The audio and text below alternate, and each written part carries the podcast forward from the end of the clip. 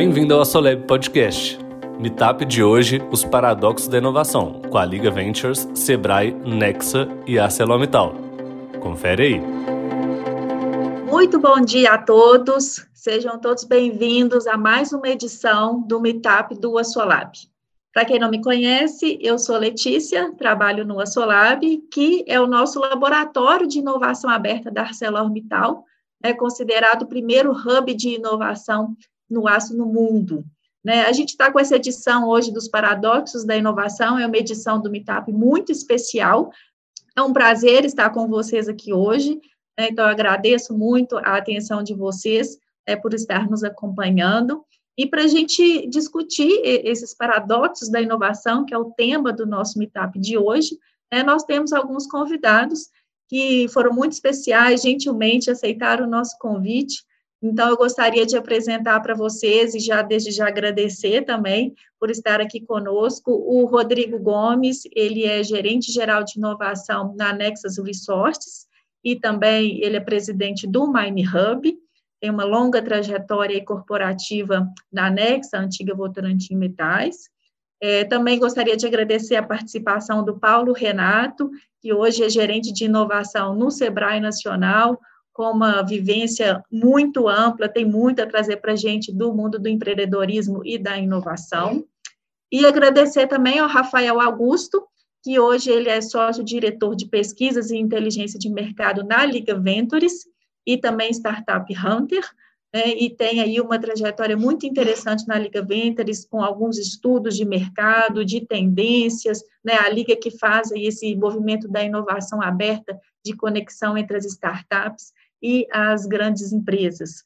Né? Então, nós temos esses três convidados. Muito obrigada por vocês, mais uma vez, estarem aqui conosco, é, para a gente discutir os paradoxos da inovação, que é um assunto já amplamente discutido. Né? A gente vai dar um pouco de luz a esse assunto aqui hoje, nessa hora que a gente tem aí até antes do almoço. Né? E, e, é um assunto que ele é muito discutido porque a cultura de inovação é uma cultura muito desejada pelas empresas. Né? A gente entendendo a inovação como um fator de competitividade né, e de sobrevivência também, é, essa é uma cultura que todo mundo gostaria e deseja e, e, e busca praticar dentro das suas organizações. Mas ela traz um desafio, né, a cultura de inovação, porque criar e manter essa cultura exige aí alguns desafios né, e, e podem, então, surgir alguns paradoxos, né, na, na vivência, na experiência dessa cultura. Então, a gente pretende discutir aqui hoje alguns desses paradoxos, como, por exemplo, tolerância ao erro, né, a cultura aí do erro, é, a gente comentar também sobre experimentação, né, mas a experimentação como um método, né, é, a questão da segurança psicológica, que também é fundamental para essa cultura é, ser exercitada, né? A colaboração, né? O, o, espírito de equipe, a colaboração, a multidisciplinariedade, a diversidade, são todos fatores que contribuem para a inovação, mas é importante ter a responsabilidade individual. Né? A gente até fala muito aqui dentro da empresa do intraempreendedor, né? Então, esse, esse comportamento do senso de dono, ele é muito importante. E tem também um paradoxo, né, porque a inovação busca o novo, mas é muito importante honrar a história. Né? Então, a gente, no Assolab, a gente sempre busca trazer essas discussões, elevar essas discussões no mais alto patamar, né, e, e, e, trazer isso muito amplo e de forma muito compartilhada aqui com todos, né, por isso nosso objetivo de promover esse meetup e ter aí todos esses convidados conosco hoje. É, nós vamos, então, iniciar esse bate-papo, que vai ser um bate-papo aqui junto com o Rodrigo, Rafael e Paulo Renato. Né? Lembrando que é, vocês podem contribuir com perguntas, né? Nós estamos transmitindo esse evento hoje tanto pelo Zoom quanto pelo YouTube, então nós estamos recebendo as perguntas por meio desses dois canais, tá? A qualquer momento, por favor, contribuem que a gente vai fazendo as perguntas aqui. Então, é, eu já já vou logo começar a aquecer essa discussão, tá? Então, eu gostaria de, de convidar aqui o, o, Rodrigo, né, que é um colega aí do mundo corporativo, Rodrigo, para que você já traga aí um, um, elemento interessante, que é justamente esse, assim, você que já, já trabalha né, há mais de 15 anos na, na Nexa, Então, você acompanha aí bastante essa trajetória, assim, e esse paradoxo do que, que é buscar o novo, é, mas sempre respeitando e honrando com a história da empresa, né? Os resultados de sucesso que trouxeram a Anexa é, até que hoje, né, eles têm que ser honrados. Mas como que a gente considera isso, olhando também para novas oportunidades de negócios? É, então, eu gostaria de, de, de trazer, Rodrigo, você é, para essa discussão com esse olhar, né? Acho que sim, como é, a gente incentivar as pessoas a buscar o novo, né? Dentro de uma empresa reconhecida por sua é, trajetória histórica de sucesso, né? E muitas vezes as pessoas têm muito orgulho e devem ter mesmo, né? É, por esse, por esse, por essa história. Né? Então, como que fica isso? Se eu tenho orgulho desse, desse jeito de fazer, desse jeito histórico, mas tem que buscar o novo. Comenta um pouquinho, Rodrigo, por favor, e bem-vindo ao nosso debate. Muito bom dia a todos aí, obrigado Letícia, obrigado ao Soleb pra, pelo convite, é um prazer estar aqui compartilhando um pouco da história, né, da Nexa, antiga Votorantim Metais, com, com vocês, né. Então, como a Letícia falou, realmente é, é muito importante, né, então, se o Grupo Votorantim ele tem uma história de excelência operacional, é uma história de, de de tradição que é, é, muito valorizada dentro da empresa, é, os valores do Grupo Votorantim são muito valorizados, e isso é bem interessante porque um dos valores do grupo é o próprio é, empreendedorismo. Então, é, é, como já é um valor do grupo, né, dos acionistas do Grupo Votorantim, e, que é, e, e compartilhado agora pela Nexa, né, é, isso sempre foi uma busca constante dentro da empresa, né, mas sempre buscando o que precisa ser novo.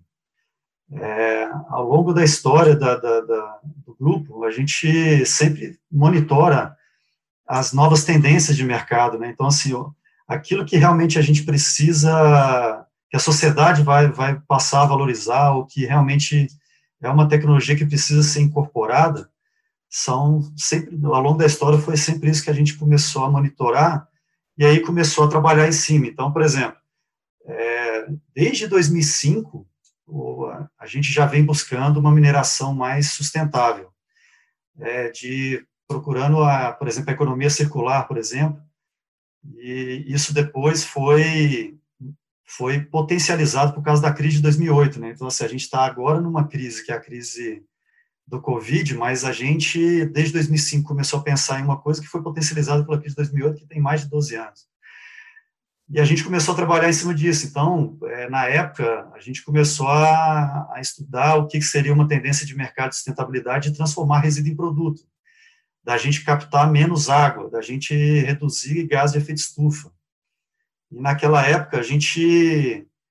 Como que você valoriza a, a história, né? A gente sempre procurou é, olhar se os processos que a gente já tinha, a forma que a gente já vinha trabalhando, poderia atingir essas, é, vamos falar assim, essas metas, essas novas metas de sustentabilidade. Então, a gente verificou, por exemplo, a gente fez um projeto, por exemplo, era um trabalho que a gente chamava de Back to the Bases. É, assim, os processos que nós já temos instalados, os processos que a gente já conhece, eles são possíveis de atingir essas metas, essas tendências de longo prazo? Para aquilo que a gente via que era possível, a gente simplesmente manteve a base bem operada, de, com excelência operacional. Então, é, mantendo a história. E aquilo que a gente falou assim, não, que que nós temos de tecnologia hoje não conseguiria atingir um novo patamar, que era, por exemplo, transformar resíduo em produto. A gente viu que seria necessário um desenvolvimento tecnológico. Então, em cima disso, a gente criou uma, uma vice-presidência de tecnologia e inovação, e a gente viu que isso era muito hard science, né? Aqui a gente tem uma diferença bem grande de soft science para hard science.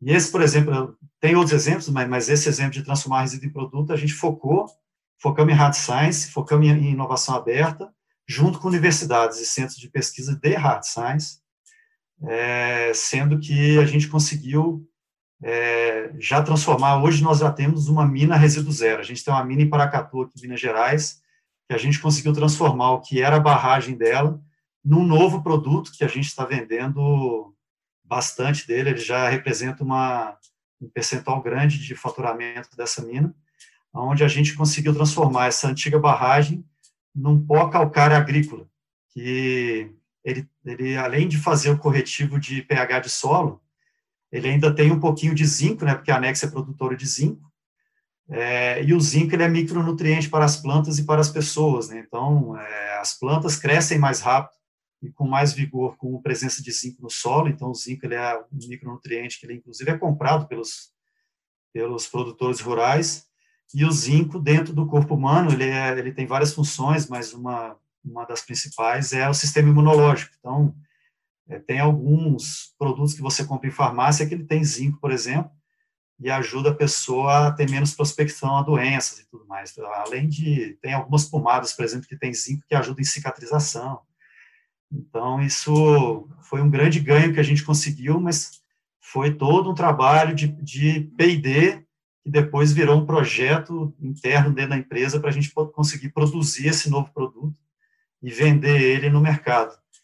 E o mercado para a gente tá, é, foi ótimo, né, porque Paracatu é, é, é uma região, é, é, norte de Minas, né, mas é uma região de intensa produção agrícola, né, então a gente já conseguiu atingir esse grande resultado aí que lá atrás se pensava ser quase impossível, e a gente vê que com pesquisa nada é impossível, realmente é, a gente consegue chegar quando você coloca um, uma meta, quando você vê que realmente aquilo ali é importante, você coloca as pessoas todas trabalhando e, com um pensamento comum, né? A gente fala muito que tem que ter aquele pensamento comum, a meta comum para que todos trabalhem juntos e a gente consiga atingir os resultados.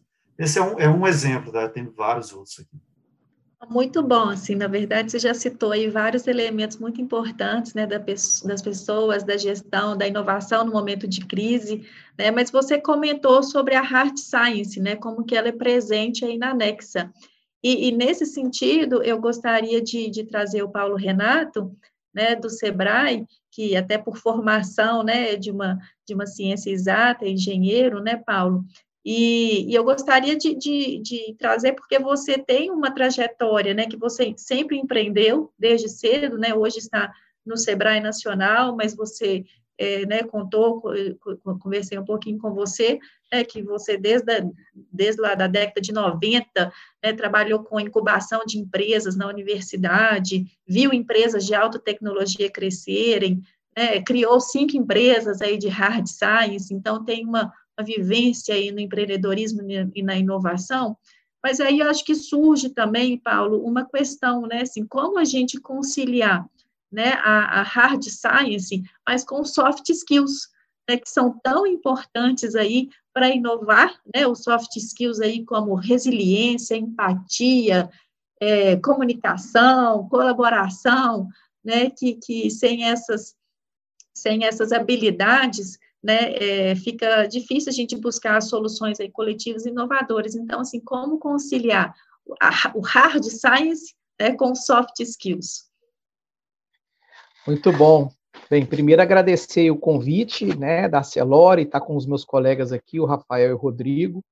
Sempre um prazer estar contribuindo, viu? É, essa conciliação, Letícia, ela por si só já é um paradoxo, né, que é o, é o tema aqui do nosso encontro.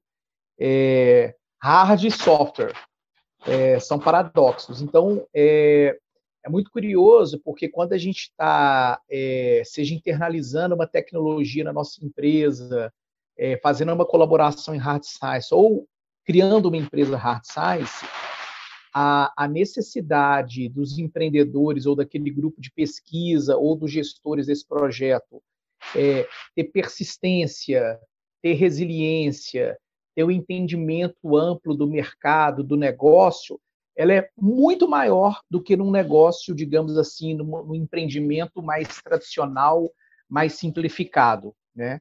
O hard science ele exige tempo, ele exige dinheiro e ele exige principalmente um comportamento de aderência ao risco e atrás do risco a incerteza. E ninguém, nenhum ser humano nesse planeta quer viver na incerteza. A gente quer viver na certeza mesmo que seja uma certeza um pouco fluida. Mas vivendo em certeza, você não sabe se você vai acordar amanhã, você não sabe o que você vai ter para comer, se você vai ter alguma coisa para comer, se você vai ter casa, se sua família está está tá viva, não está viva, se o sol vai nascer. Isso não existe na nossa mente. A gente foi, a gente foi programado para certeza, né? mesmo que não seja certeza absoluta. E aí, o hard science, ele envolve necessariamente a incerteza. Então, isso já cria um paradoxo mental no que você chamou agora no nosso soft skills. Né? Como, é, como é que então eu vou agora adaptar a minha mente para saber que aquela incerteza do processo de hard science faz parte do desenvolvimento daquele projeto? Que a minha tendência é não aceitar e a minha tendência é procurar métricas, procurar métodos de gestão, procurar parâmetros para dizer que aquela incerteza não existe, mas ela existe. O que a gente tem que fazer, então, é preparar o nosso software skill para como minimizar ou como passar pelo processo da incerteza, mas tomando como base que ela existe. Aí então eu começo a sair um pouco do meu paradoxo. Ele existe, ele é inerente ao processo. Né? Então, acho que a, a, a grande contribuição é que todos os, os sistemas de RH das organizações, e nós mesmos podemos fazer é realmente saber criar é, uma mentalidade para conviver com a incerteza, saber criar ferramentas, processos e métodos para minimizar ou gerenciar a incerteza e não tentar acabar com ela. Se o software skill for para tentar acabar com a incerteza, a gente acaba com hard science. Não é esse o conceito.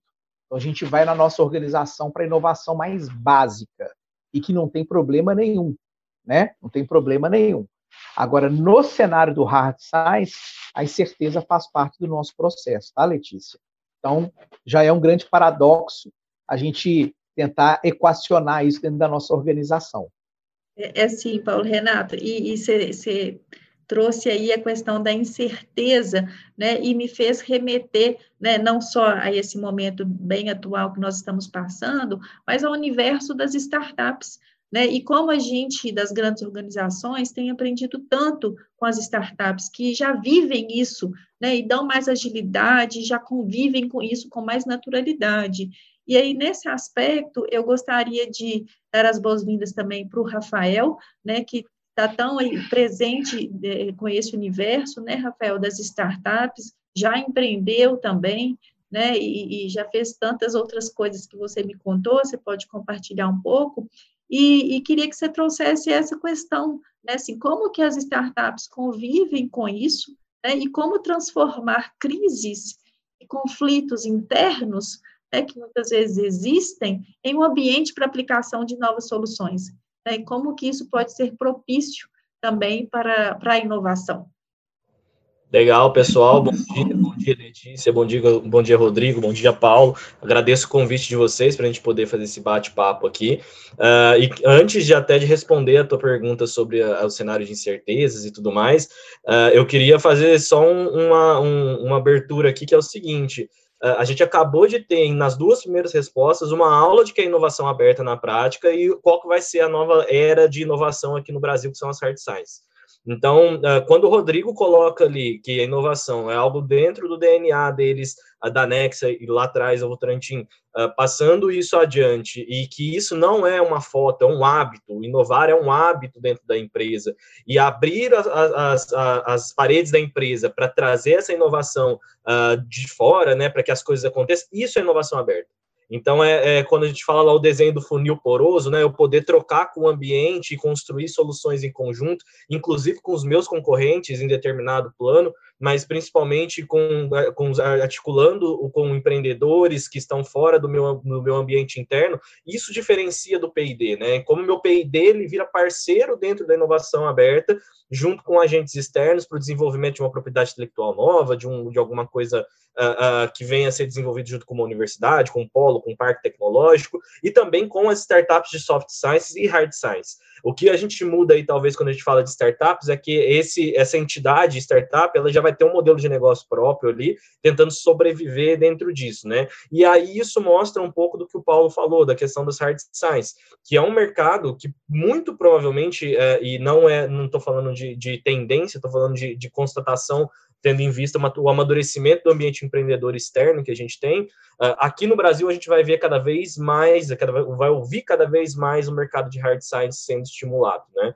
É, ele exige um grau de, de, de, investimento maior, um tempo maior, igual o Paulo falou, e reforçando, e a gente precisa aprender isso culturalmente. Não é a questão cultural só do empreendedor, mas todo o ecossistema, de considerar sim também esses empreendedores, esses negócios em startups, e ajudar a dar um ritmo mais acelerado e acelerar o que puder dentro desse processo de desenvolvimento de hard science, atrair investimentos que não sejam necessariamente só fomento de governo, uh, mas sim trazer investimentos privados que consigam olhar um horizonte de retorno de 5, 7, 10 anos, que é um, tem um horizonte médio aí de uma hard science, é, entre outras coisas, até a formação do, dos próprios pesquisadores dentro das universidades para transformar eles em empreendedores, colocar esse negócio para funcionar.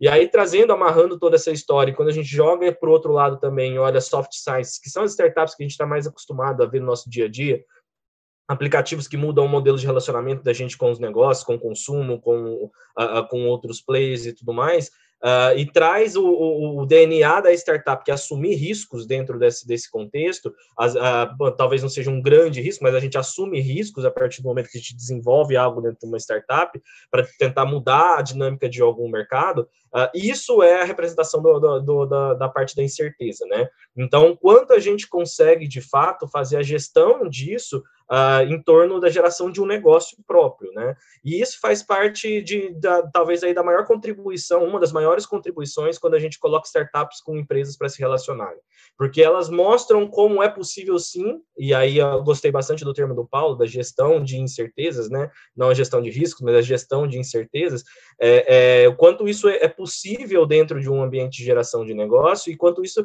é necessário hoje para o ambiente de negócios em geral. Então, a, é, essa transferência de, de, assumir riscos, de trazer as, as incertezas para jogo e, e, aplicar isso no, do, que as startups já fazem dentro das empresas tradicionais, vamos chamar assim, é, é, faz parte hoje fundamental do, da sobrevivência desses negócios. E só tem um jeito de fazer isso, né? É, é justamente engajando a corporação, a, a empresa como um todo, uh, em torno de um ambiente que dá segurança e autonomia para as pessoas fazerem isso, né? E aí acho que cai uma das, da, dos outros paradoxos aí que a gente está falando, que é como eu consigo assumir riscos, mas também controlando as possibilidades que eu tenho ali dentro, né?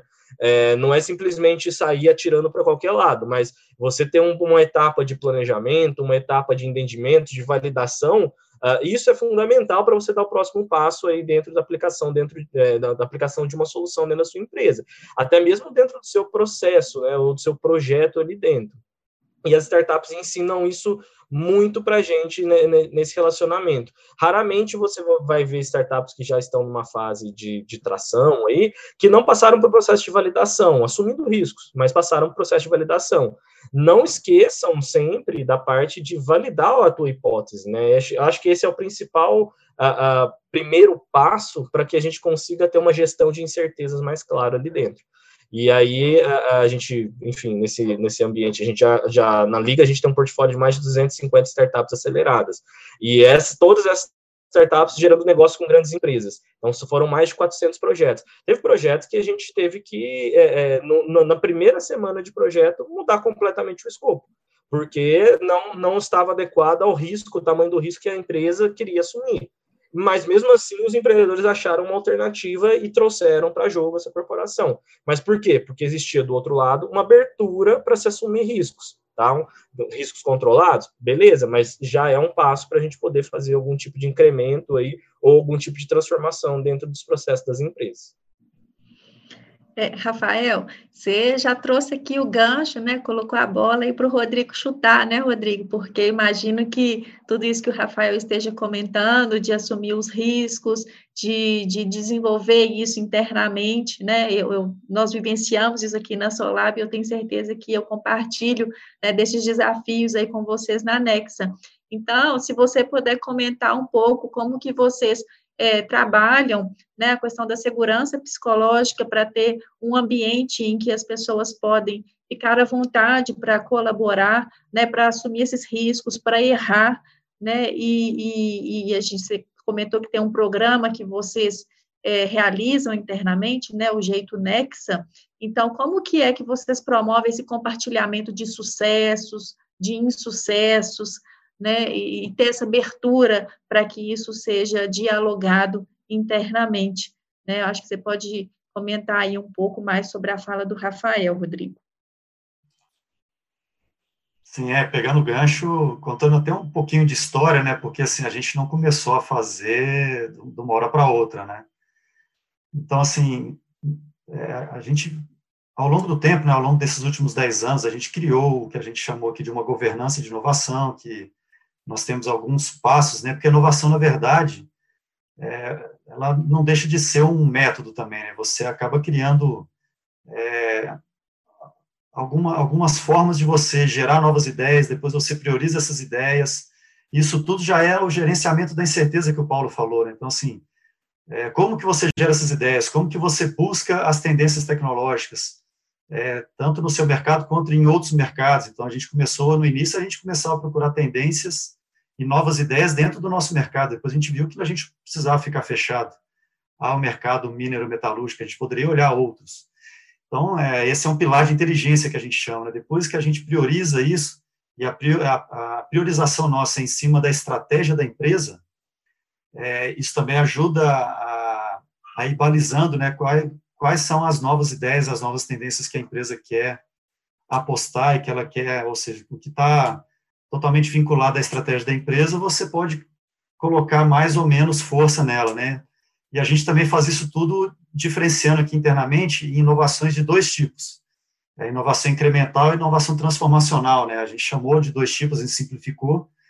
E a gente, por exemplo, começou com uma carteira que era 30% transformacional, que normalmente eram, eram as nossas as nossas inovações mais de hard science, que tinham um risco maior, então a gente colocava menos é, recurso nela, tanto recurso financeiro quanto recurso de pessoas, e 70% no incremental, porque o incremental ele tem um risco menor, ele tem uma incerteza menor, então ele tem a chance de, de, de acontecer, é, de você ter um bom resultado maior. Então, as incrementais acabavam financiando a transformacional que ela demorava um pouco mais de tempo e ela e, e, várias delas a gente não chegava naquele naquele resultado final que a gente gostaria.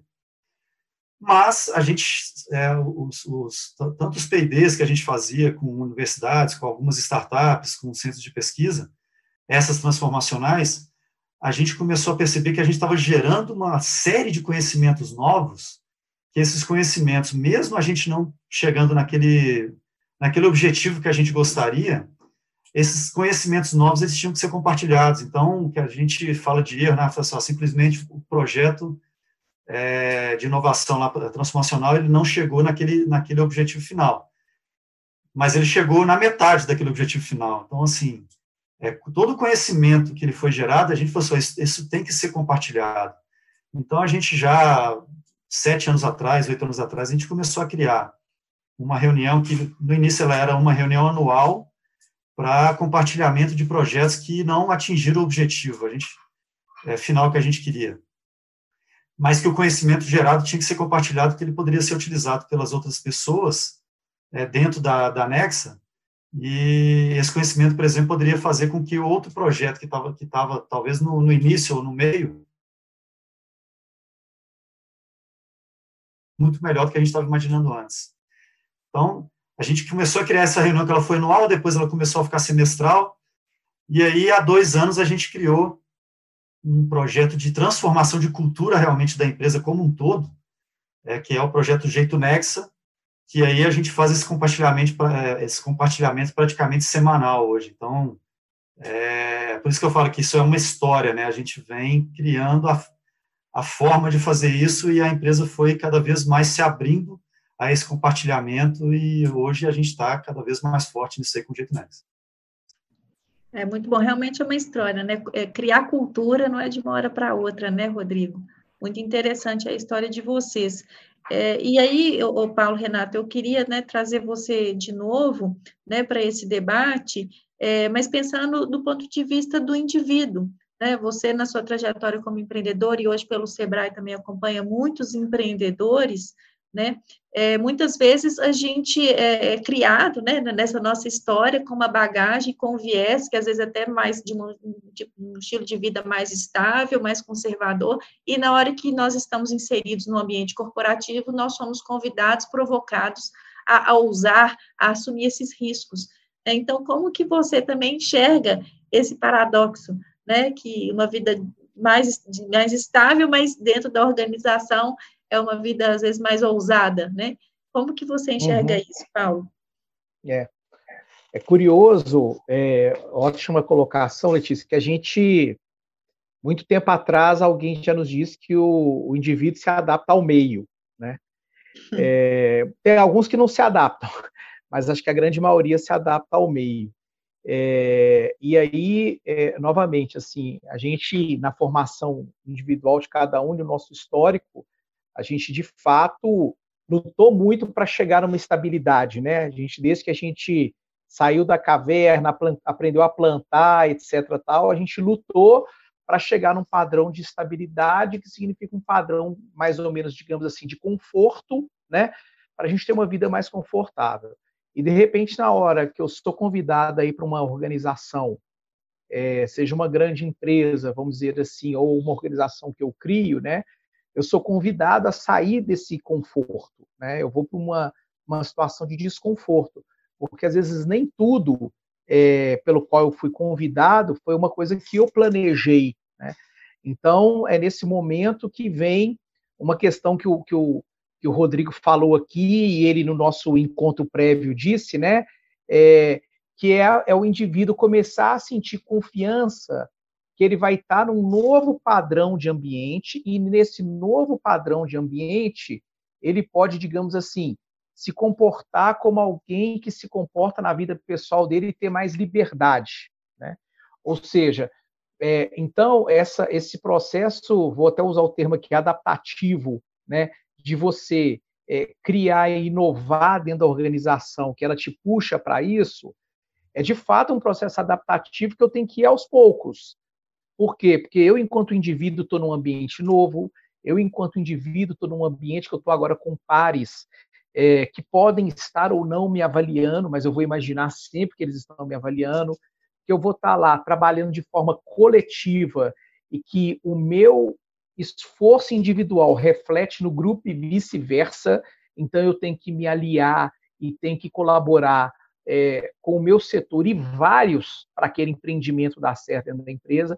Então, são vários comportamentos que eu tenho que passar a desenvolver para gerar inovação dentro da empresa, e que não necessariamente são comportamentos que eu aprendi ao longo da minha trajetória ou que eu uso, digamos assim, na minha casa. Né?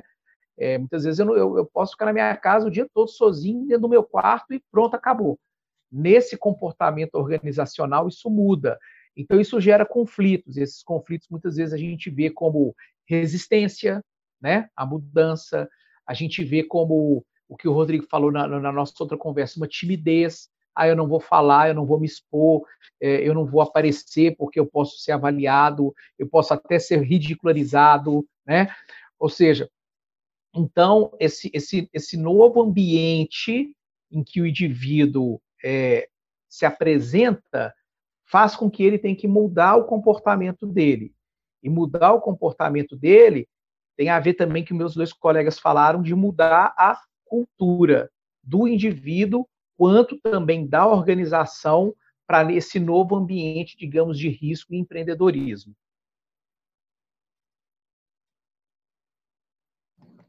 Muito bom, Paulo Renato. É, você me fez remeter aqui à questão da liderança, né? Porque nas organizações, é, a liderança, ou né, ter o exemplo, né, não necessariamente dessa essa, essa liderança hierárquica, né, mas ter o exemplo dos colegas, ela é muito importante. E aí, nesse sentido, é, eu queria trazer o, o Rafael, né, para comentar um pouco assim do que você já enxerga, né, de às vezes um case bem sucedido, um exemplo que você já viu, que isso acontece já mais com naturalidade, né, Rafael, é, e, e, o, e, o, papel aí da, da liderança, né, de ter esse nivelamento, né, uma liderança forte, mas não necessariamente aquela liderança hierárquica, né, mas que que consegue realmente a conciliação, né, e a colaboração de todos. Então, assim, como que você enxerga esse papel da liderança, Rafael?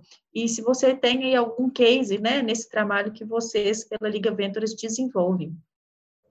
Legal. É, eu estava, até enquanto o Paulo estava falando, eu lembrei de um estudo que a gente fez o ano passado, uh, que, que, avaliava alguns aspectos de inovação dentro de, de empresas, né, para a gente poder justamente uh, trazer grau de autonomia, flexibilidade, se, se as áreas e as, e os, e as pessoas têm uh, budget alocado para inovação, entre outras coisas. Uh, para relembrar um, os números aqui, né? E aí tem alguns dados interessantes, né? O primeiro é que a gente entrevistou mais de 600 pessoas diferentes. Uh, menos de 20% consideram de fato a sua empresa inovadora. Tá? Então, mais de 80% considera que a sua empresa não é inovadora. E a gente começa a quebrar alguns aspectos ali dentro. Né? Quando a gente fala de grandes empresas, é, é, em grandes corporações, acaba que naturalmente, por mais que, que a gente cada vez mais fale menos de hierarquia, né? mas a hierarquia ela é muito influente ainda no, na inovação. É, a maioria dessas grandes empresas, uh, felizmente e infelizmente, a, a, inovação ela vem top-down. Então, tem que vir da, da, das dire, da, dos diretores, das diretrizes, tomadores de decisão, para que todo mundo se sinta à vontade em aplicar inovação nos seus processos, ou buscar inovação nos seus processos. Porque a maioria da, do, dos, dos times, né, das pessoas ali dentro, elas têm uh, uma preocupação com a sua operação no dia a dia. E tudo que foge da operação acaba trazendo um receio, uma incerteza do que pode ser feito e como pode ser feito. Então, aí entra a história do exemplo, uh, de você ter o caminho aberto, ou a, a famosa carta branca aí para se testar coisas. Aí, eu pegando um outro dado dentro dessa, dessa história né, de inovação autonomia. Quando a gente faz uma, um recorte sobre autonomia de inovação nessa pesquisa por cargo dentro dessas empresas, é visível a curva fazendo assim, ó, a percepção. Então, o analista ele se considera quase sem nenhuma autonomia de, de para inovar nesse, nos seus processos ou dentro da sua área, e os, os tomadores de decisão, se leve, os diretores, consideram que tem muita autonomia. Pô, super legal que eles consideram que tem muita autonomia, mas é legal repassar essa autonomia para o resto da cadeia, senão não vai funcionar. Senão, uh, quem está ali no dia a dia da operação, no tático operacional da história, não vai se sentir é, é, apto ou com espaço para inovar e, e testar coisas ali dentro. Então, quando a gente fala desses aspectos de liderança, o reflexo disso em termos de inovação dentro das empresas, é, é, muito importante, é muito importante, principalmente aqui no Brasil, que a gente tem uma característica muito hierarquizada, desde pequenos negócios, o Sebrae trabalha muito com isso, quando a gente, porque é o dono do negócio, a gente sempre usa essa figura, né, do dono do negócio, o chefe, uh, ou o, o, a pessoa que ela é a tomadora de decisão, Sendo que, na verdade, a partir do momento que você tem colaboradores ali dentro, é todo um organismo vivo e todo mundo cuida do seu pedacinho ali, e cada um podendo fazer, tendo espaço para inovar, isso ajuda a, a, refletir numa, num avanço da empresa em vários, em vários é, quesitos diferentes. Então, a liderança entrar nesse jogo é muito importante. Quando a gente faz um programa de aceleração, por exemplo, aqui da, da, da Liga, a primeira etapa que a gente tem é o engajamento dos tomadores de decisão. A gente tem uma, um pré, uma pré-aceleração com eles, onde a gente faz justamente um alinhamento de expectativas, de abrir caminhos e tudo mais, porque óbvio que eles não vão conseguir ficar ali no dia a dia nos quatro meses de aceleração, mas eles colocando todo mundo na mesma página, dando terreno que pode ser, pode ser a, a, a é, é, semeado dentro desse programa de aceleração para quem vai estar ali no dia a dia, muda completamente o jogo. Tanto que ao final desse processo, um dos, um dos principais ganhos observados pelas empresas é justamente o ganho de cultura, é o ganho de inovação, porque você tem esse, esse reflexo de autonomia, você começa a, a, a trazer confiança para o seu time para buscar essa inovação e aplicar no dia a dia, e você consegue ter um alinhamento estratégico, porque você reporta o que precisa para manter dentro dos parâmetros. Isso funciona super bem. Um caso que, que, que a gente gosta muito, dois casos bem breves aqui que eu vou falar para vocês, que é que o, o, quanto, o quão reflete isso, né, da, da, da, inovação como um hábito e isso contaminar de maneira positiva todo mundo ali dentro. É a Porto Seguro, a Porto Seguro ela tem cinco anos já um programa de inovação aberto, já está no décimo bet de aceleração uh, do, da oxigênio, então ela tem inclusive uma, uma, uma, organização dentro da própria Porto Seguro que é responsável por trazer inovação para dentro e, e, e os funcionários podem acessar isso desde o laboratório até as startups, pedir é, temas para serem buscados nos no ciclos de aceleração.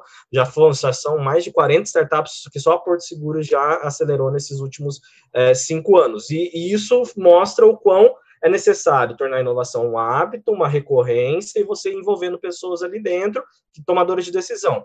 E um outro caso aqui, bem breve, que também mostra o engajamento das lideranças e repassando uh, uh, para todas as outras áreas, é a Vedacity. Uh, hoje, um dos, o principal sponsor do programa da Vedacity de aceleração é o Bicudo, que é o CEO da empresa. Ele está ativamente no dia a dia do programa, envolvendo todas as áreas da, da, da, da Vedacity e se relacionando com as startups. Também não é só uma questão de comando e controle ali. É muito importante também para os tomadores de decisão, que têm esse, esse, esse, esse potencial de contaminar de maneira positiva, que eles vivam também essa dinâmica para poderem absorver também ali coisas positivas para o dia a dia de trabalho dele e também para entender como é que ele vai passar passar ali, né, os parâmetros para que isso aconteça. Então, são dois exemplos aí que, eu, que a gente gosta de refletir, e também trouxe alguns dados aí para vocês que refletem um pouco uh, dessa bolha que a gente acha que vive em alguns casos, né, mas o buraco é muito maior ainda. A gente tem muito caminho a avançar para contaminar de maneira positiva as organizações com relação à inovação aberta. Legal, Rafael. Eu queria trazer um pouquinho mais de pimenta sobre esse assunto aí das lideranças, né? E aí, ô, Rodrigo, eu vou levar a pimenta para você, tá? Mas a gente às vezes enxerga muito, às vezes a gente assim no sentido histórico e cultural, né? às vezes enxerga a liderança, o líder, aquela pessoa que tem assertividade, né? Que que é a pessoa não erra, né? Então, assim, na sua vivência aí corporativa, é, as, a, as lideranças, hoje, você já vê a liderança errando, né, e não só assim, aquela pessoa que tem a palavra final, que tem a, palavra certa, né, como que, que você vê isso na anexa, né, esse papel aí da liderança, as pessoas hoje, é, né, os colaboradores aí da anexa, veem os líderes errando, né, e como que isso é visto internamente? Eu falo que é, a, gente, a gente vem criando essa, essa forma de, nova de pensar aí, principalmente nos últimos cinco anos, aí, né, quando a gente lançou nosso programa de inovação aberta mais amplo, né, que é o Mining Lab. O Mining Lab, por exemplo, quando a gente foi discutir ele em 2016, quando a gente foi lançar ele, ninguém nem se falava disso.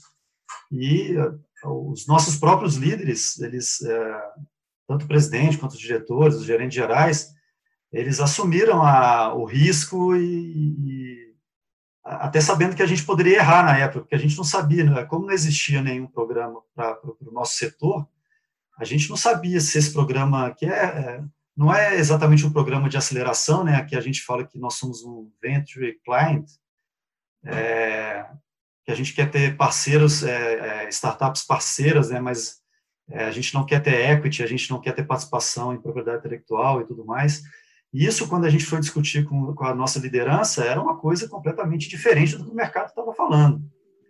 É, no nosso mercado que eu falo, né, de mercado mineiro-metalúrgico, né, e eles aceitaram essa, esse risco e, e, fomos em frente. E o Mining Lab foi, só foi aumentando a sua, a sua participação até a gente chegar hoje no Jeito Nexa, que o Jeito Nexa realmente, assim, é, nós temos dentro do Jeito Nexa 10 comportamentos que a gente fala que são comportamentos transformadores, que é o compartilhamento do erro, é um deles, por exemplo. É, eu alinhar não para ficar não para ficar seguro, mas eu alinhar para realmente atingir um melhor resultado, né? eu trazer pessoas junto para juntas a gente, a gente trazer o um melhor resultado. Então, esses, esses comportamentos que, que, que mudam, que estão dentro do Jeito Nex, a gente compartilha eles em todas as reuniões que a gente faz com todos os líderes nossos, desde presidente, diretor, gerente gerais, gerentes. Isso acontece o tempo inteiro hoje aqui, a gente tem, assim, por isso que eu falo que hoje é, é no mínimo semanal esse compartilhamento de, de erros, e a gente vê hoje os líderes falando que erram. Isso, claro que não é uma coisa que, tudo é, como eu falo, tudo é construído, a gente não muda de um dia para o outro, mas sim, a gente vê isso acontecendo aqui, porque o Jeito Nex ele já tem já quase dois anos, já um ano e meio para quase dois, e a gente já vê, por exemplo, grandes mudanças aqui dentro. E realmente, quando você quer mudar a cultura, é possível mudar a cultura, desde que você mude a cultura, até pegando um pouco do gancho do que o Rafael falou, né? É, a gente realmente, hoje, todos, todas as pessoas da Nexa têm liberdade para poder é, sugerir uma ideia nova e ela tocar essa ideia nova montando um squad, montando uma equipe para fazer com que isso vá para frente. E os recursos são discutidos com, com, os líderes. Então, assim, nós temos reuniões semanais hoje, que as ideias são colocadas e, e que os líderes e todo mundo ali concorda que aquela ideia é uma boa ideia, os recursos são colocados e a pessoa tem a liberdade de poder tocar aquela ideia nova, é, com todo o apoio do líder também, entendeu? Então, assim, sim, é possível e a gente já vê isso acontecendo aqui na Nexa. Muito bom, viu, Rodrigo? Sabia que iam ter aí alguns exemplos né, reais. É, o Paulo, eu gostaria também de, de explorar com você, né, é, você que lida aí com empresas em diversos níveis, né, das pequenas e médias empresas, empresas de base tecnológica, como que você enxerga, assim, qual que é o fator aí principal para engajar né, todos os colaboradores dessas diversas empresas para realmente é, avançar rumo à inovação, né? E assim, qual que é, é existe um, um, fator assim de resiliência que é importante, né? A questão do método, da experimentação, desse aprendizado com erro, né? Que isso tudo pode ser bastante aí paradoxal, como a gente está falando, né? Que não é, é testar por testar, né? Existe um método né, e, e, e, esse aprendizado aí também com, com o erro, né, que é fundamental. Então, assim, na sua vivência e na sua é, experiência e hoje no Sebrae com diversas organizações, né, quais são os fatores aí chave para a inovação avançar? Eu vejo que assim o fator chave é realmente a mentalidade e a necessidade. Vamos, vamos colocar o exemplo atual, né, Letícia e colegas, a questão agora do, do corona e a pandemia. Então, quando a gente pega aí as empresas que eu vou chamar aqui tradicionais, as pequenas empresas tradicionais, tradicionais não é um demérito, é só para até mesmo melhorar aqui a minha didática, né? Então, a gente vê a maioria das pessoas que tinham varejo, lojas, restaurantes e outros negócios na porta da rua, essencialmente eram negócios funcionando no mundo offline seja, aquela pessoa, como o cliente passava na porta da loja dela, como o cliente era aquele sujeito que ele dava um tapinha nas costas todo dia, ia no restaurante dele, a necessidade dele ir para o mundo online, que é uma ferramenta boa, uma ferramenta eficaz, era basicamente zero, porque ele mantinha ali o seu negócio, o faturamento daquela forma. No momento que a gente tem aí a pandemia, né, esse negócio se viu obrigado, de um dia para o outro, a buscar alguma alternativa no mundo online. Alguns conseguiram, outros não. Os que conseguiram foram que houve uma mudança de mentalidade do dono ou da principal liderança e que ele usou métodos, processos, ferramentas e buscou uma assessoria, dentre elas do Sebrae e outras consultorias, para poder se estruturar para ir para o mundo online. Porque ir para o mundo online, nesse caso, não é simplesmente colocar seu site no ar ou ir para um aplicativo de pedida delivery. Você tem que estar preparado para isso, né? Você tem que ter estoque, você tem que ter equipe. Existe uma série de requisitos. E aí, o que, que eu quero dizer com isso, então? Com a mentalidade diferenciada, eu consegui migrar para esse mundo online.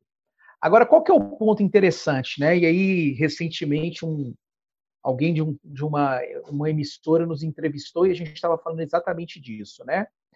A gente vai perceber agora que vai haver um pico, e está acontecendo, na verdade, né, é, por serviços de ir para marketplace, criar sites, vai haver um pico, né, e esses serviços estão aumentando, né, os empresários desse setor estão aí faturando, ganhando muito dinheiro, porém, nós estamos acreditando que nem todas as empresas que foram por necessidade para o mundo online vão continuar lá.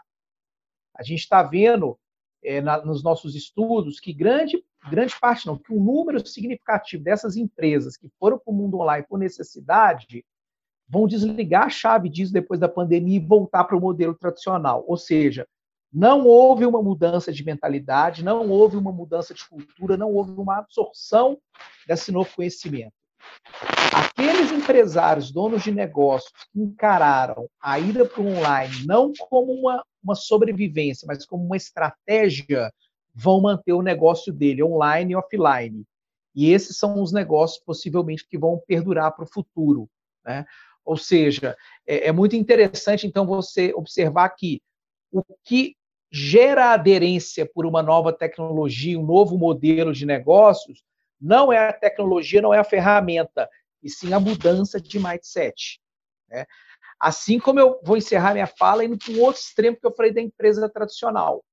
Aí agora eu vou para o mundo, por exemplo, das startups, que são, é, como alguns colegas falam, células de inovação, né? extremamente ágeis, dinâmicas, jovens, etc, etc, tal, né? Até estas empresas passam por esse dilema, só que num paradoxo invertido, citando aqui o nosso título, né?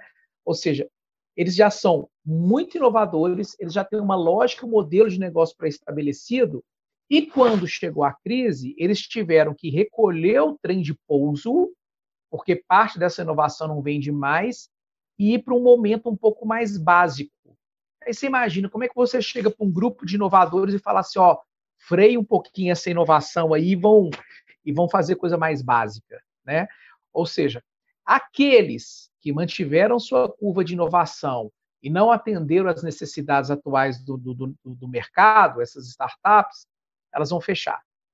Né? Aquelas que acreditam que ainda vão continuar prestando serviço ou vendendo alguma coisa no mercado que literalmente derreteu. Né? Aquelas que conseguiram também entender o problema da pandemia e conseguiram reconfigurar o seu negócio, vão sobreviver e vão crescer. E aí cabe aos gestores dessas startups definir se aquilo que eles perceberam da pandemia passa a ser só um, um atributo ali para sobrevivência ou passa a ser um novo modelo de negócio. Então é legal a gente, essa oportunidade brilhante né, de, de estar no Sebrae agora, que é conviver com empresas de alta tecnologia, startup, empresas tradicionais, é realmente ver o paradoxo dentro do segmento e esses paradoxos invertidos, né? Um precisando inovar mais e um precisando inovar menos. Então, mostra que não tem regra, mas tem um contexto de cada negócio e cada modelo e mercado que você está inserido. Muito bom, Paulo Renato. É, eu estou vendo aqui algumas perguntas que as pessoas enviaram, eu, eu vou continuar com você assim, bem rapidamente, né? Mas é, a gente recebeu aqui João Vitor do AEV, até um parceiro nosso, né, falando da, que eles ajudam as empresas a impulsionar a inovação internamente, a importância da liderança. E aí teve uma pergunta para você, Paulo, dentro aí que você está falando, né, no Sebrae, se você pode comentar aí abertamente um case, né, de alguma empresa que, um case de inovação de alguma empresa que abandonou, né, o seu negócio por questão de risco e virou um novo modelo de negócio à empresa. Rapidamente, assim, tem algum case, um nome que pode é, traduzir isso aqui? Tem. Nós criamos agora um, um, um produto que está até lá no site do Sebrae, que é o Acelera Digital. Né? E esse Acelera Digital, só rapidamente, né, ele é gratuito, quem quiser participar, enfim, é, são processos de encontros com mentoria e aceleração em grupo de empresários do setor tradicional, exatamente para eles repensarem o seu modelo de venda a partir da internet. E aí, resumindo, nós tivemos aí um caso muito interessante. É, eu vou pedir desculpa que eu não estou conseguindo, eu posso pesquisar depois e colocar no chat o nome da empresa. Ela é lá de. É, ela é do norte, nor, noroeste, nordeste de Minas. É, não podia ter esquecido. Valadares, me desculpa. Ela é de Valadares, é uma empresária do setor de confeitarias, né, do setor tradicional. Ela participou desse programa é, duas semanas antes da Páscoa e você imagina, você é dono de uma confeitaria cujo principal produto, carro-chefe e venda sua no ano é ovo de Páscoa. E de repente você vende aquilo ali na sua loja, você vende boca a boca e de repente todo mundo está em casa trancado e não pode comprar seu ovo de Páscoa. E aí imagina o estoque que essa pessoa fez, o maquinário e por aí vai, né?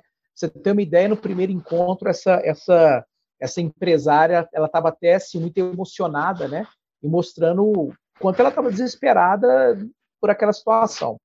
Muito bem, terminado o processo, ela entendeu, por exemplo, uma coisa muito, muito simples, que é como vender pelo WhatsApp Business. A gente pensa assim, não, eu faço WhatsApp Business, eu saio, não, tem uma técnica para isso, né? Ela empreendeu técnicas de ir para o Facebook e outras ferramentas digitais muito simples, até grátis, né? Um pouco antes da Páscoa, ela tinha vendido todo o estoque dela de produtos. E hoje ela tem um negócio que é offline e um negócio que é online, graças a esse programa. Né? Então, é, esse é um caso que a gente vivenciou, Mas lembrando, né, o Sebrae tem, tem em todos os estados, tem em todo o Brasil, então tem casos que a gente nem consegue compilar, né? Mas o que a gente tem feito nesse momento é realmente convidar os empresários a olhar de novo para o seu cliente. Quando eu sou empresário, gente, estou 5, 10 anos no mercado, o meu negócio já pega na quinta marcha. Eu nem passo mais marcha, porque o cliente já entra, eu já tenho fama tal. Nesse momento, nós estamos convidando os empresários a escutar, como se fosse no método startup para a empresa tradicional.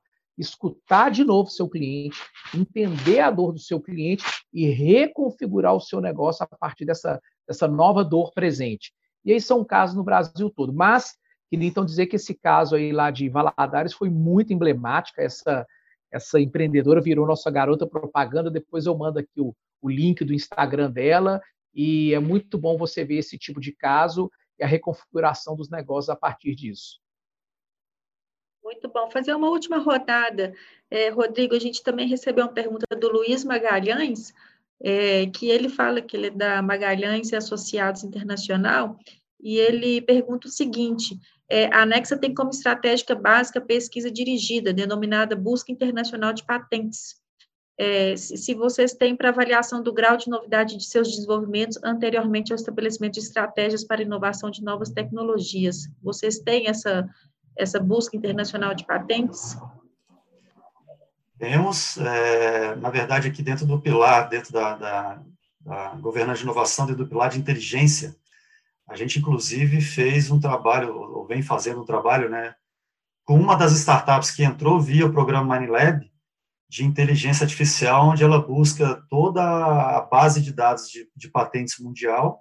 A gente cruza isso com uma base de artigos técnicos mundial, e esse cruzamento via inteligência artificial, junto com a, com a nossa equipe aqui também fazendo a análise, né, a gente consegue buscar quais são as tendências tecnológicas, quais são as tecnologias que, que devem vir aí nos próximos anos. E a gente usa isso para o nosso planejamento estratégico da área de tecnologia e inovação. A gente tem, e a gente já faz isso já há alguns anos, nos últimos dois anos, com essa ajuda aí da inteligência artificial, para fazer com que a gente consiga analisar muito mais patentes artigos que a gente conseguia analisar antes.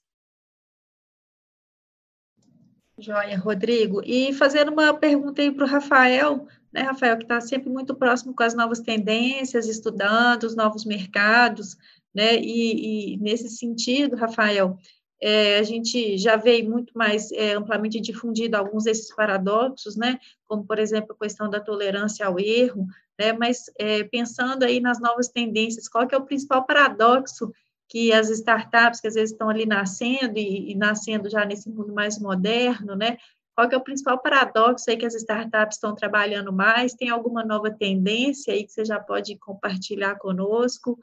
É, algum desafio que já foi superado e vem aí de outra forma? O que, que você pode trazer aí de contribuição? Legal, Letícia. Eu acho que até vou, vou, responder essa pergunta puxando um pouco do que o Paulo falou ali, né? Da, da, comparação de PMEs e startups. A gente tem que lembrar sempre que startup é uma PME também, ela está na fase inicial dela ali, de crescimento e tudo mais. Uh, e, e, ela, e, e, esse momento de crise colocou todo mundo no mundo mais real, vamos falar assim, né? Saiu um pouco da, da, das bolhas de inovação, da espuma de inovação e trouxe para o mundo real. E aí um problema comum que possa ser um paradoxo, né? Porque a gente estava falando de discutir, talvez startups discutiriam só, só problemas mais de inovação, de assumir, de, de assumir riscos e tudo mais. E nesse momento de crise a gente está nisso, a gente está no momento onde as startups estão tendo que reaprender fundamentos básicos de estruturação é, é, de negócio e, e, colocar isso de uma maneira mais estruturada.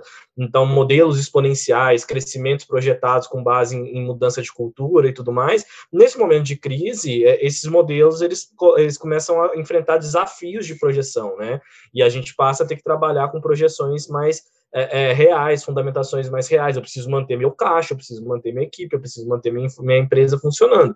Uh, e, e, talvez esse seja agora o grande aprendizado que, que a gente vai ter no nosso ecossistema, não vou falar mundial, mas trazendo pra, mais para a questão do Brasil mesmo, no ecossistema brasileiro, é, é, é, muito que a gente vai ver, os empreendedores a partir de agora tendo que buscar no, no, no nascimento de novos negócios estruturações e fundamentos básicos de uma empresa tradicional, tá? Então, é como eu estruturo estruturo, como eu projeto meu caixa, como é que eu faço meu fluxo financeiro.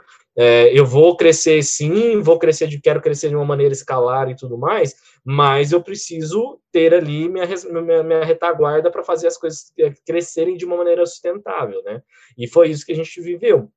A gente rodou uma pesquisa recentemente com mais de 200 fundadores de startups todos eles, se eu não me engano, 95%, passaram por um momento de redução de receita uh, e também impacto no número de clientes. Uh, disso, isso em todos os portes de startups de todos os segmentos. É o mesmo problema que a economia real passou, que, que os empreendedores tradicionais que o Sebrae é, é, trabalha mais diretamente passaram. Uh, e lá, talvez para ele seja um problema mais comum do dia a dia, de oscilação, mas quando você pensa em modelos de escala tecnológica, ninguém estava prevendo uma ruptura de mercado onde você precisaria é, é, reprogramar todo, todo, todo o teu processo de crescimento dos produtos ideais. Então, todos eles passaram, não vou, não vou generalizar, né, mas boa parte deles passaram por uma uma readequação de modelo de negócio, readequação de produto, entre outras coisas. Então, acho que o grande paradoxo aí não é uma tendência que a gente, que a gente vai ver, mas sim uma vivência que a gente está passando agora, que é a criação de estruturação de negócios mais é, fundamentados em estruturas tradicionais, mas que com poder de, de capacidade de escala é, é, com base em tecnologia. Esse é o grande é, cenário que se desenha a partir de agora. Muito interessante poxa, assim, a vontade que dá é a gente continuar batendo esse papo, né? Assim, vamos almoçar, não, vamos continuar aqui, né? Mas, assim, respeitando também né, a agenda de vocês e também de todos que estão nos assistindo, eu vou abrir rapidamente para a palavra final, uma mensagem final, enfim, aqui não, não fica nenhuma pergunta, né? Mas para vocês comentarem uma palavra final. E, e, também convidar para quem está nos assistindo já responder a nossa pesquisa de avaliação, porque a gente sempre olha como uma melhoria e também para ver sugestões de vocês para os nossos próprios, próximos meetups. Tá? Vou pedir para o pessoal que está nos suportando aqui, se puder colocar na tela e o link também aqui no chat, que ajuda. Então, vamos fazer. Paulo Renato, vamos lá, mensagem final. Bem, nunca parar de inovar né? E saber que isso é um processo contínuo de aprendizagem e um processo de muita persistência. Né? Desistir é, de inovar é muito fácil por causa dos entraves, por causa às vezes da falta de dinheiro, por falta de uma, vários fatores. Então, como você fala, Letícia, o mindset tem que mudar e a gente tem que trabalhar a nossa persistência porque nós estamos inovando porque existe uma oportunidade ou porque há uma necessidade. E se eu parar, vai ser bem pior. Então é melhor você, digamos assim, sofrer um pouco aí inovando, mas colhendo felicidades, do que, digamos, ficar aí parado. Então seria isso e desejo aí muito sucesso a todos. Muito bom, Paulo Renato. Obrigada mais uma vez. Rodrigo? Já pegando o gancho do Paulo, né, então, persistência, essa é a palavra, uma das, uma das palavras mais importantes para inovação, junto com criatividade, né, e falando de, dessas duas palavras, nesse momento agora de, de, de Covid, de crise, é agora que isso tem que valer cada vez mais. Então, criatividade e persistência é possível fazer, é possível fazer com menos. A gente não precisa ter tantos recursos assim, porque com criatividade e persistência você consegue inovar e mudar a realidade. O que precisa também, como palavra final, é coragem. Você tem que ter coragem de mudar o mundo ao redor e você mesmo, principalmente na crise. Muito bom. Coragem é uma palavra linda, né? Que, é, que é agir com o coração. Gosto muito dela também. É, Rafael. Pessoal, vou na linha do, do, do Paulo e do Rodrigo, assim, é, reforço como eu abri a, a, conversa aqui. Inovação, ela não é foto, ela é hábito. Não adianta tirar uma foto em frente ao Google no Vale do Silício e falar que é inovador. Inovação é hábito, é prática, é colocar no dia a dia, tornar isso uma rotina, é fazer teste, é, é ter ambiente para errar, é ter ambiente para acertar, é ter ambiente para se adaptar. Então, não adianta falar de, de, inovação se não estiver colocando isso numa linha de tempo constante, tá? E a minha segunda mensagem aqui é a questão de informação. No começo dessa conversa, a gente falou muito do aproveitar o legado histórico das empresas para implementar coisas ali na frente. A mesma coisa para inovação se informem, busquem informações relevantes, deixem a, a inovação não é dados apocalípticos, não é manchete de jornal que o cara ficou milionário da noite para o dia, não é isso. Inovação, como falei, é processo, é, é, é, é, um, é, um, é um hábito. Tem uma série de estudos aprofundados, tem uma série de informações aprofundadas, conversar com os empreendedores faz parte disso. Não, não, não comecem a construir nada de inovação com base em percepções e achismos. Façam com base em histórico, com base em informação e com base em experiência. E é isso. Poxa, a minha mensagem é de muito obrigada, né, assim, por tantos compartilhamentos, essa troca, o aprendizado, o conhecimento que a gente teve aqui hoje, né, conhecer a trajetória de vocês, das empresas que vocês estão. Muito obrigada mesmo, né, por essa gentileza de vocês. Muito obrigada também para quem nos acompanhou aqui durante essa discussão. A gente deixa essa é, a gravação né, disponibilizada nos nossos canais do YouTube. Convidamos todos a seguirem, né, tanto nosso Instagram, LinkedIn, podcast, YouTube, do Assolab, da ArcelorMittal e também daqui dos nossos convidados. Mais uma vez, muito obrigada, uma ótima tarde para todos. Um grande abraço. Tchau, tchau, pessoal. Obrigado.